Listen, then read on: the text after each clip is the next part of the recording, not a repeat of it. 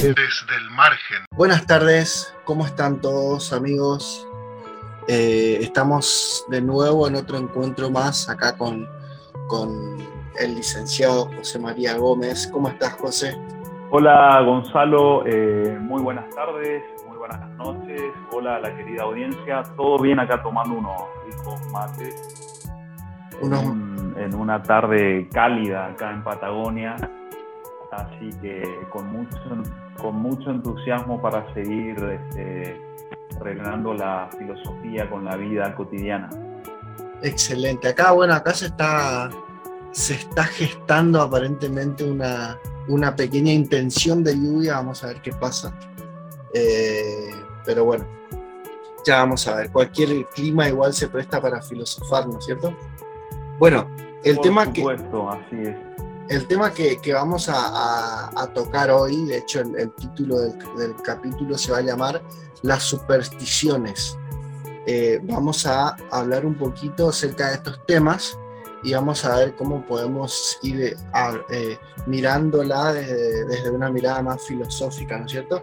Primero, quiero eh, hablar un poquito de por qué las personas somos supersticiosas eh, estuve investigando un poquito y nuestro cerebro aparentemente eh, se siente muy cómodo buscando conexiones entre, entre determinado tipo de, de- accionar o, de diferentes cosas y los va conectando con el resultado. Por ejemplo, eh, si yo me posiciono en una cancha de fútbol de determinada manera y pateo la pelota de una forma, es mucho más probable que la pelota eh, entre al, arco, digamos, y se, y se convierta al gol, que si lo hago de esta otra manera, por ejemplo, y, y el cerebro lo va conectando. El tema es que después pueden generarse ciertas cosas que son un poquito más irracionales. Por ejemplo, el otro día no encontraba el par de mi media y me puse un, par de una media de un lado y el del otro pie me puse otro lado. Y resulta que convertí tres goles y entonces el cerebro de esa persona empieza a conectar.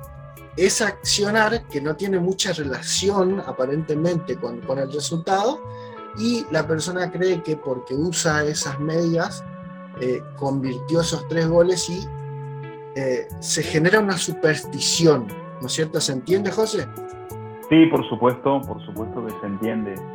Sí, ahora, eh, interesante estos ejemplos que estás dando. eh, hay, hay muchísimos ejemplos de, de unas supersticiones este, son como universales, ¿no? Son mundiales.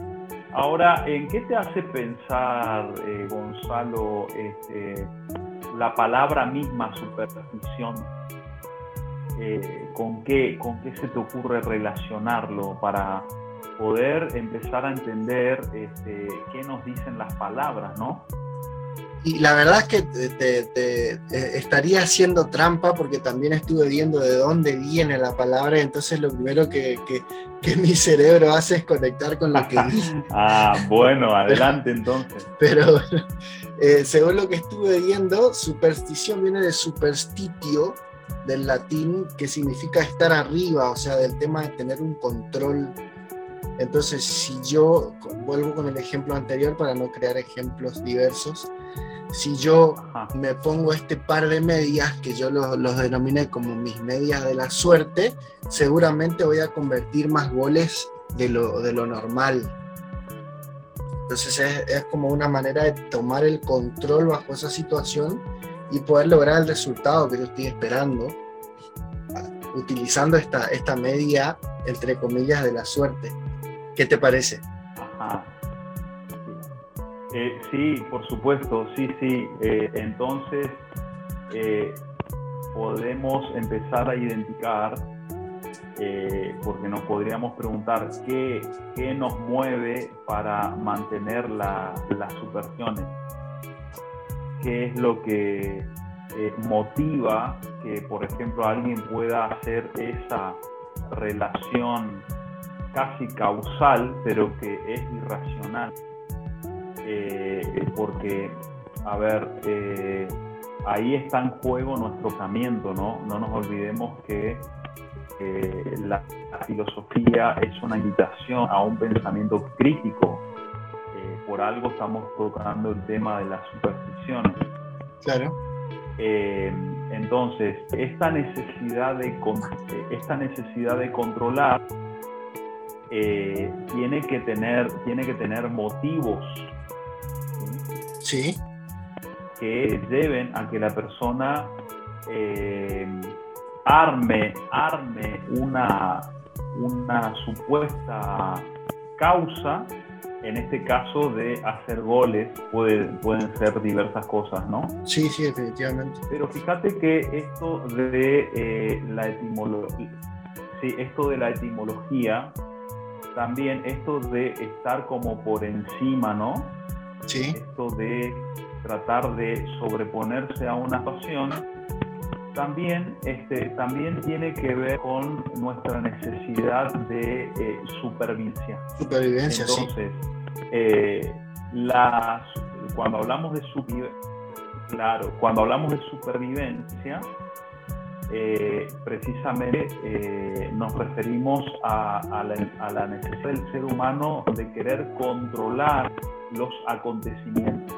Esto nos lleva al campo de la superstición, pero a un tipo de pensamiento, y acá ya entramos en lo más estrictamente filosófico o psicológico, a un tipo de pensamiento que es el pensamiento mágico. Claro, sí, sí, sí. Sí, de hecho, eh, Entonces, cuando hablamos de pensamiento mágico, cuando hablamos de pensamiento mágico, sí.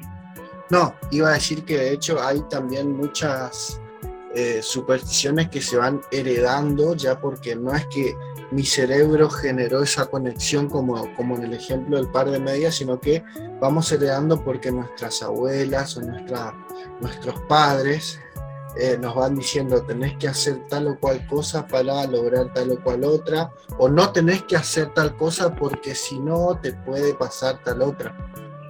Que también se va generando esa, esa especie de, supersticiones como mágicas, entre comillas, como estás diciendo vos. No sé si te referís a eso realmente, pero es lo que me vino a la mente a mí.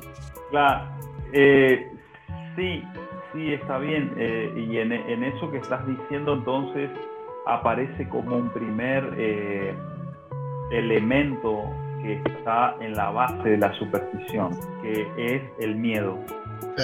El miedo, en esto que vos estás diciendo, cuidado con esto, cuidado con lo otro, te va a pasar, te va a pasar aquello, este, eh, si se rompe un espejo vas a tener malas siete años, etcétera, etcétera. Sí. Eh, no volcar la sal, eh, no cruzar por debajo de una escalera, eh, cuidado con los gatos negros, etcétera, etcétera, etcétera. Sí. Ya entrarás seguramente en esos ejemplos. Pero el miedo, que ahí ya tenemos todo otro tema, ¿no?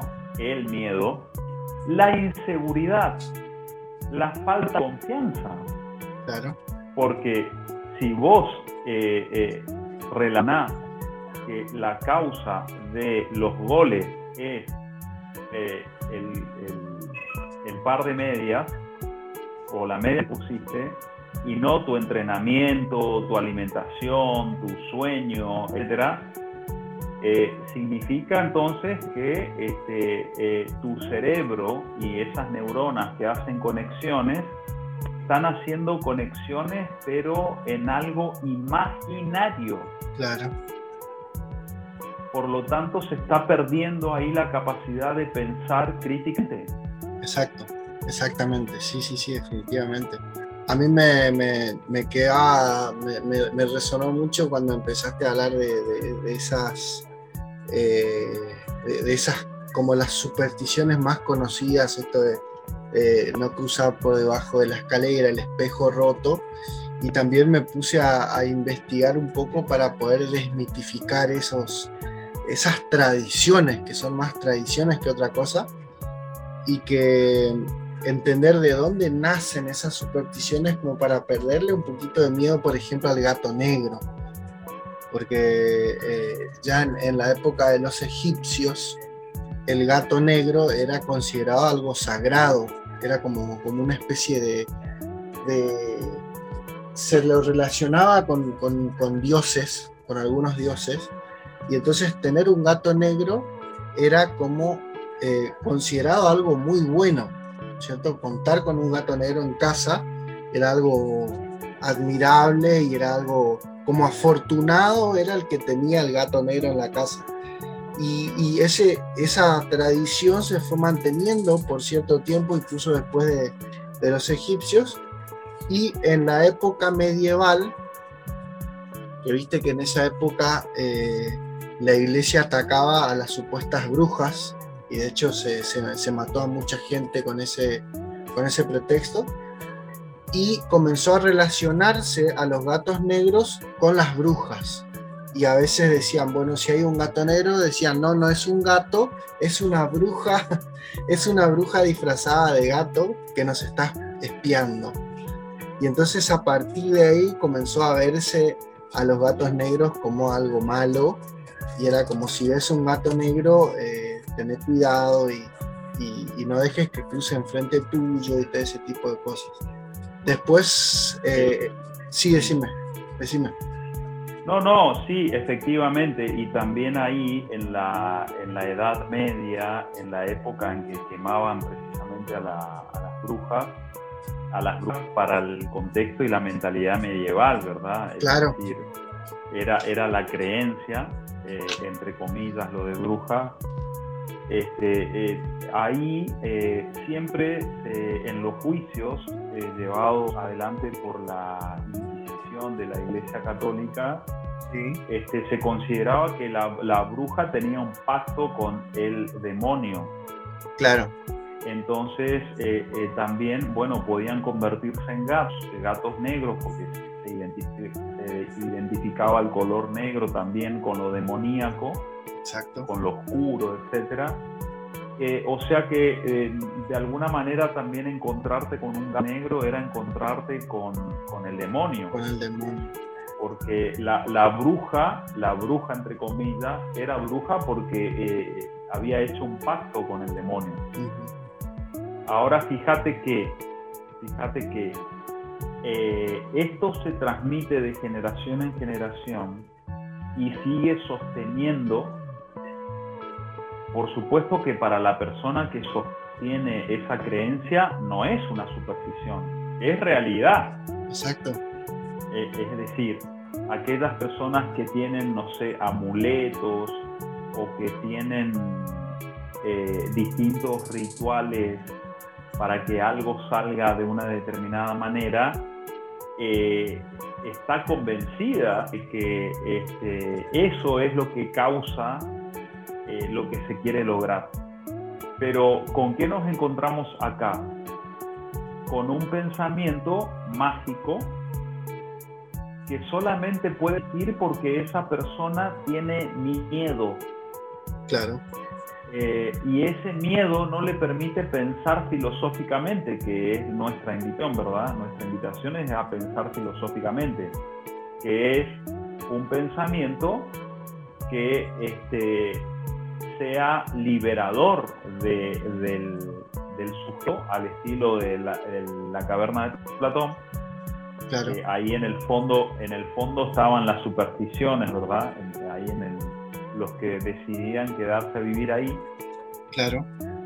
Eh, y un pensamiento filosófico es proporcional, podríamos decir así, a una ausencia de miedo.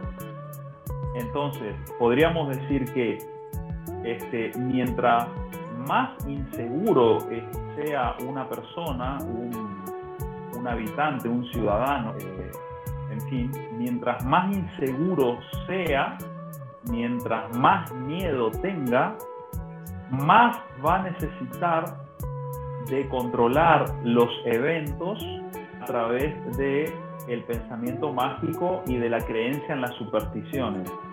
Por ejemplo, usar una cintita roja en contra de la envidia, por dar un ejemplo, o una medalla o lo que sea.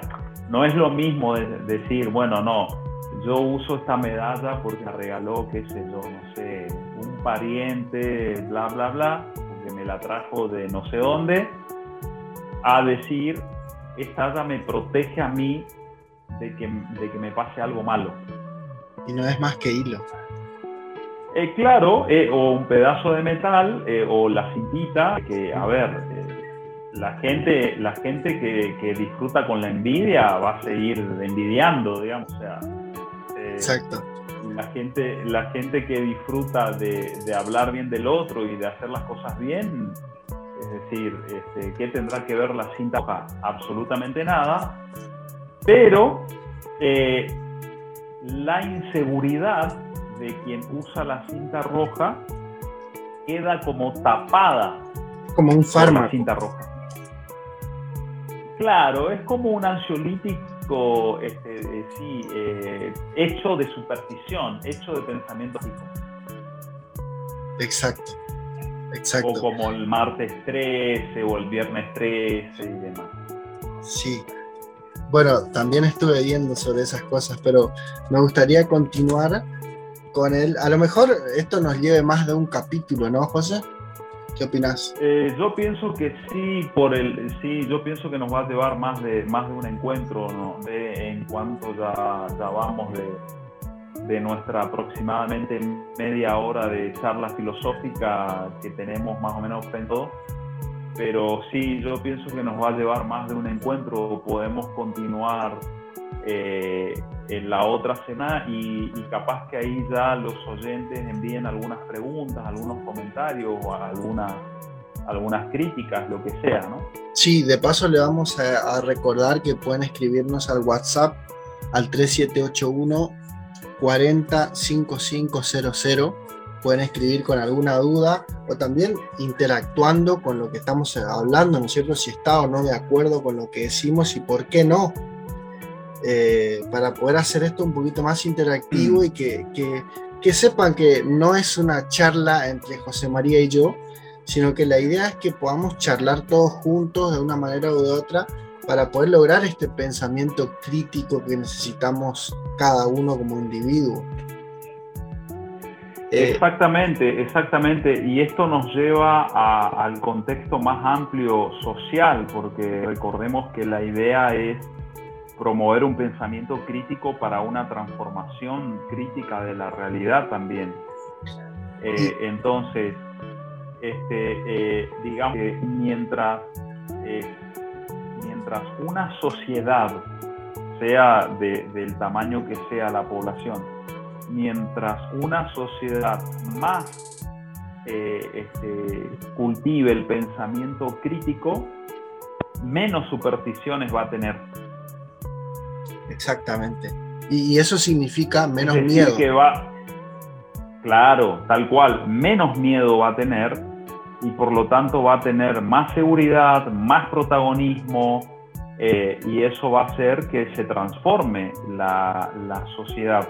Por eso es que vemos algunas realidades sociales que pasan y pasan años y vos te das cuenta que el crecimiento es muy lento y porque el pensamiento eh, este, que queda en la superstición siempre queda también con otro elemento que lo sostiene, además del miedo, que es la esperanza.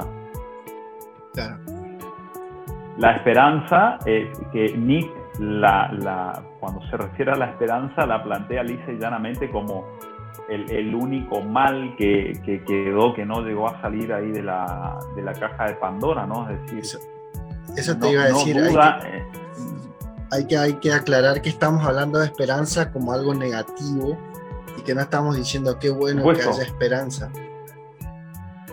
No, no, no, la esperanza como un mal. Eh, eh, por más, por más mal que suene, digamos, porque en, nuestras sociedades la esperanza tiene como un estatus eh, idealizado, pero la, la, esperanza junto con el miedo no permite la transformación. Es como que la realidad que vive cada sociedad es el reflejo del pensamiento que tiene esa sociedad, ¿no? A eso apuntás. Claro, claro, sí, sí, tal cual. Me gustaría continuar ahora con el tema del el espejo roto, que significa siete años de, de mala suerte. ¿De dónde viene? Ajá. Eh, en la antigua Grecia habían ciertos, eh, como esta especie de pitonisas que, que, que, que visualizaban el futuro y lo hacían en, en unos espejos de agua y eh, decían que te mires en un espejo de agua, una cosa así, y que si veías tu imagen como realmente es tu imagen, vivirías y si veías tu imagen distorsionada significaba que ibas a morirte prontamente. Eh, y después este, los, griegos, los romanos como que van convirtiendo esto y lo van haciendo en una especie de espejos.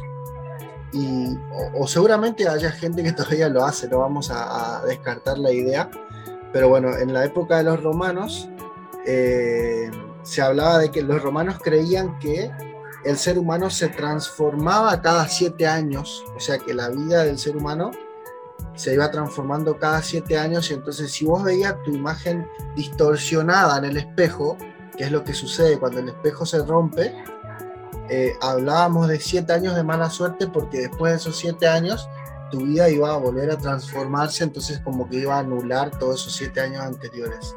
Y a partir de ahí nace el tema de los siete años de mala suerte cuando el espejo se rompe. ¿Cómo lo ves? Eh, muy, muy interesante. Este, eh, hay, hay como diversas explicaciones ¿no? de, de, las distintas supersticiones. Yo había leído una eh, es, que tiene una, una cuestión netamente práctica y económica. Ajá. Resulta ser que en, en, la Venecia, en la Venecia, en la Venecia del siglo XV, XVI, ¿Sí? este, ahí, ahí como queriendo entrar al, al ya eh, ingresando prácticamente al, al, estando en pleno renacimiento, mejor dicho, empieza como en el siglo XIV. Sí. Este, eh, las, las, familias adineradas de Venecia eh, tenían espejos pero eran, eh, eran sumamente caros los espejos. Claro. Eran muy caros, entonces eh, los sirvientes, eh, sin tener mucho cuidado, los rompían.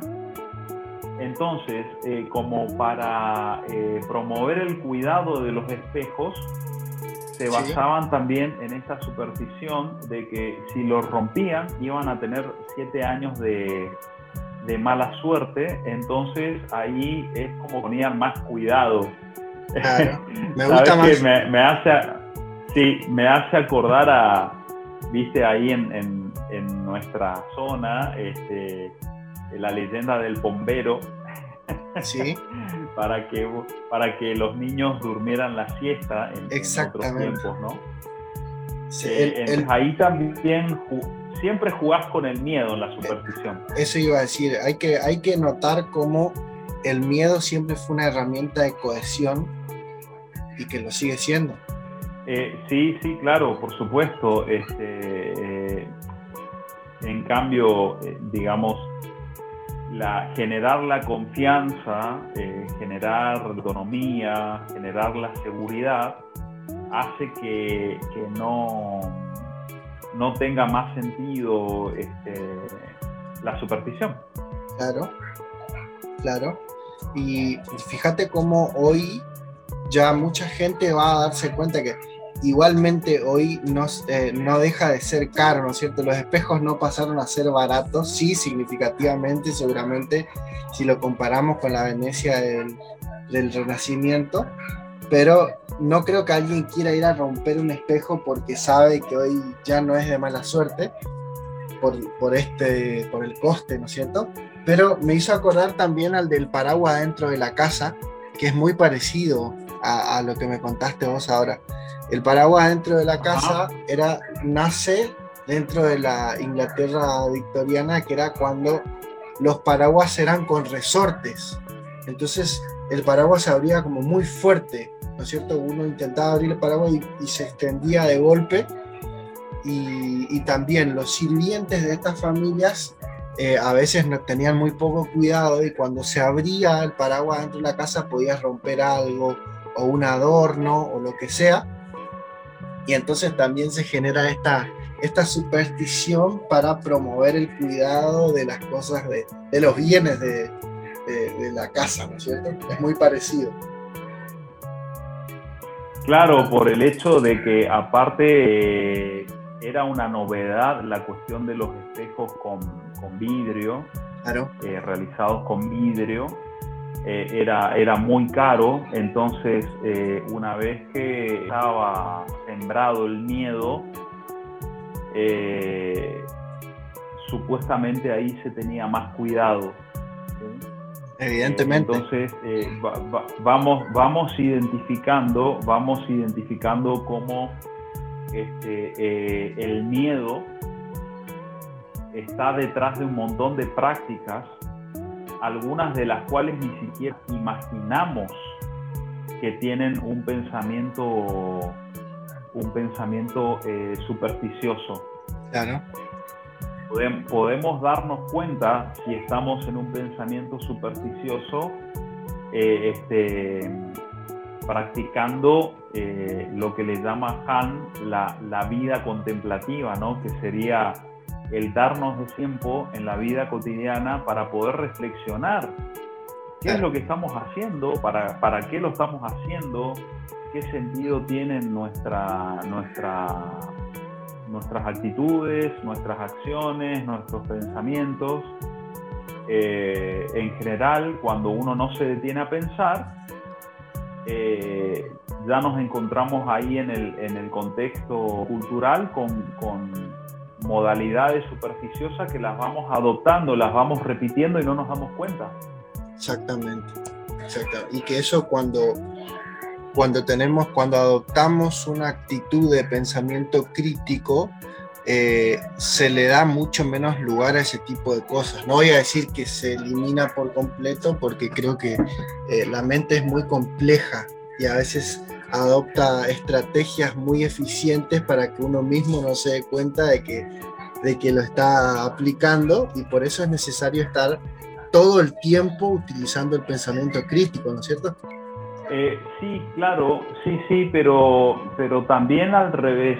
es decir, la, mente, la mente va, va realizando sus procesos. Eh, vos arrancaste refiriéndote a las neuronas y demás, pero eh, una vez que también la mente va encontrándole el, el gusto y el placer a una vida sin miedo, también eso se da eh, en una, digamos, se da como un estilo de vida y entonces cada vez disfrutas más de más lecturas, más experiencias, más aperturas. Siempre va a haber como una tendencia opuesta, pero por lo que en la historia personal de cada uno se fue instalando como miedo, como inseguridad pero lo, interesante es ir este, dándole lugar día a día a experiencias donde eh, nosotros podamos experimentar algo nuevo, algo diferente. Porque la vida de, lo mismo, de más de lo mismo siempre, eh, es una vida, ya nos referimos nosotros a una de confort, pero finalmente no permite que nuestro cerebro, nuestras emociones, nuestro psiquismo se expanda creativamente. Exactamente. Por eso siempre tendría que haber una novedad, algo eh, distinto, eh, este, y, no estoy hablando de grandes cosas, no sé, qué sé yo, leer un nuevo libro, eh, juntarte con gente a charlar de distintas temáticas, este, no sé, ponerte a escribir algo, esas cosas eh, que son, son eh, para, para nuestro cerebro, también nos permite ir creciendo en confianza. Y, eso hace que nuestro pensamiento se expanda. Este, entonces, eh, cada vez eh, vamos a ser más libres de quienes nos quieran manipular o quienes pretendan ejercer un control sobre nosotros. vamos a tener una vida de confianza y no de miedo. Exactamente. Exactamente. Me gustaría eh, tocar la, última superstición clásica y, hablar al respecto, por supuesto, como para ir cerrando este tema hoy y, vemos cómo podemos eh, completarlo la semana que viene. ¿Te parece bien? Bueno, ahí me aparece de vuelta el tema de la conexión. Sí, sí, sí. Ahí está. bueno, eh, quería hablar del tema de cuando se esparce la sal, de dónde nace, que ese es como el, más antiguo que encontré, que, viene ya de los sumerios, en donde la herramienta de, intercambio, ¿no es cierto?, la moneda de esa época era la sal, ¿no es cierto?, y, se pagaba con sal, se compraba con sal, eh, y, y de ahí viene la palabra salario, ¿no es cierto? por ese tema. Entonces, desperdiciar la sal o que se te caiga la sal en la mesa o donde sea que estés comiendo, era como una muestra de eh, falta de cuidado, muy relacionada a todo, todo con, lo económico, ¿no es cierto? Eh, era como desperdiciar monedas, o quizás acá en Argentina hoy sería como desperdiciar billetes, porque monedas ya casi no valen nada. Eh, entonces era como para que, no se, para que la gente tenga un poco más de cuidado a la hora de manipular esta, este objeto que para la gente de esa época era tan preciado o tan valor, valorado, ¿no es cierto?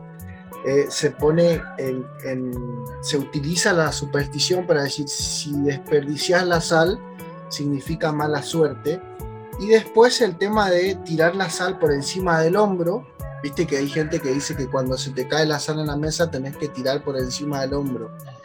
Era porque decían que el diablo se te paraba detrás y observaba por encima de tus hombros eh, cuando vos te pasaba estas cosas porque es como que el diablo disfruta de verte, de verte perder o de verte sufrir en cierto modo. Entonces tirar la sal por arriba de los hombros era como tirarle la sal en los ojos al diablo. Entonces era como quitarle esa, ese mote de, alegría que está teniendo este supuesto demonio. ¿Qué opinas? Ajá, sí, sí, me parece bárbara la, explicación. Eh, eh, también algunos eh, atribuyen, aunque ya era previa la, la creencia, algunos atribuyen a que este, en la última cena ah. Judas el Iscariote, Judas el Iscariote, sí. Eh, que, bueno, ahí también tenemos, tenemos mucho para, para profundizar porque la iglesia se ocupó de denigrar la figura de Judas, así como hicieron con María de Magdala o María Magdalena. Este, eh, eh, ¿Cómo es? pero era uno de los más próximos a, a Jesús. Claro y, también se dice que en la última cena él derrama la sal, digamos, previo a, la, previo a la traición. Y de hecho, en, el cuadro de Leonardo da Vinci, en la última cena, se puede ver ahí, la, se puede ver ahí un, elemento que contenía la sal eh, derramada, la, sal en la mesa. Eh, este, pero bueno, siempre tiene que ver con esta cuestión de la traición o de eh, lo demoníaco, de lo oscuro. Es decir, siempre detrás de una superstición nos vamos a encontrar con el miedo.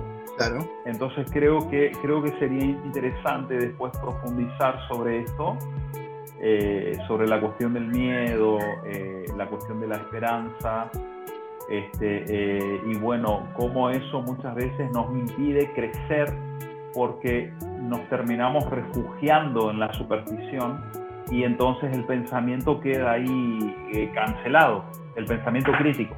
Claro, sí, definitivamente.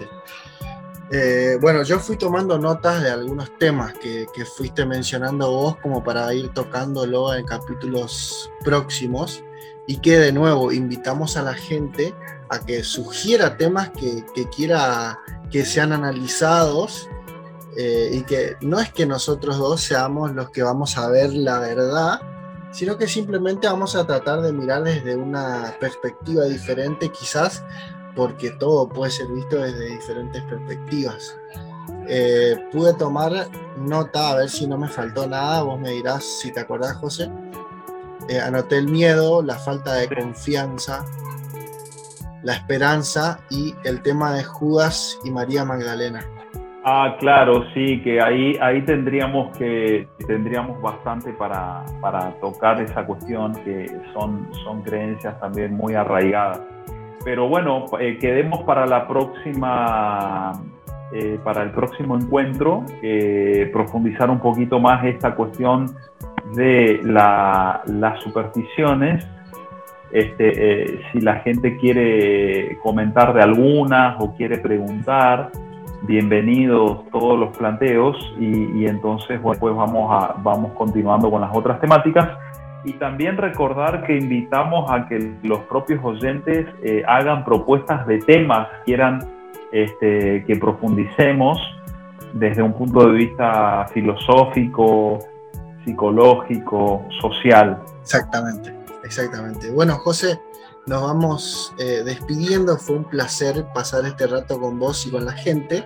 Espero que después de esta noche la gente ya no tenga tanto miedo con estas cosas como el gato negro, la sal y el espejo roto, ¿no es cierto? Eh, estaría bárbaro que, al menos la, gente eh, se, digamos, se pusiera a pensar en, esto en términos de, bueno, que la mejor vida me parece a mí es una vida sin miedos, eh, que, si uno conquista sus miedos, si uno logra la, la, autoconfianza, ahí pueden empezar a ocurrir cosas muy buenas en la vida de cada uno y que no tienen nada que ver con ningún poder, ni ninguna deidad, ni, ni la suerte, ni nada. Y cosas que simplemente uno, claro, sino que uno simplemente empieza a protagonizar una vida sin miedos y eso hace que las cosas eh, sucedan porque uno hace que sucedan, ¿no? Junto con, con los otros. Siempre esto es eh, junto con los otros. Exactamente. Bueno, José, me despido de vos por hoy. Nos vemos la semana que viene y nos despedimos de la gente también. Fue un gusto. Hasta la semana que viene. Igualmente, Gonzalo querido, fuerte abrazo y saludos a toda la audiencia y excelente semana para todos. Chao, chao. Chao.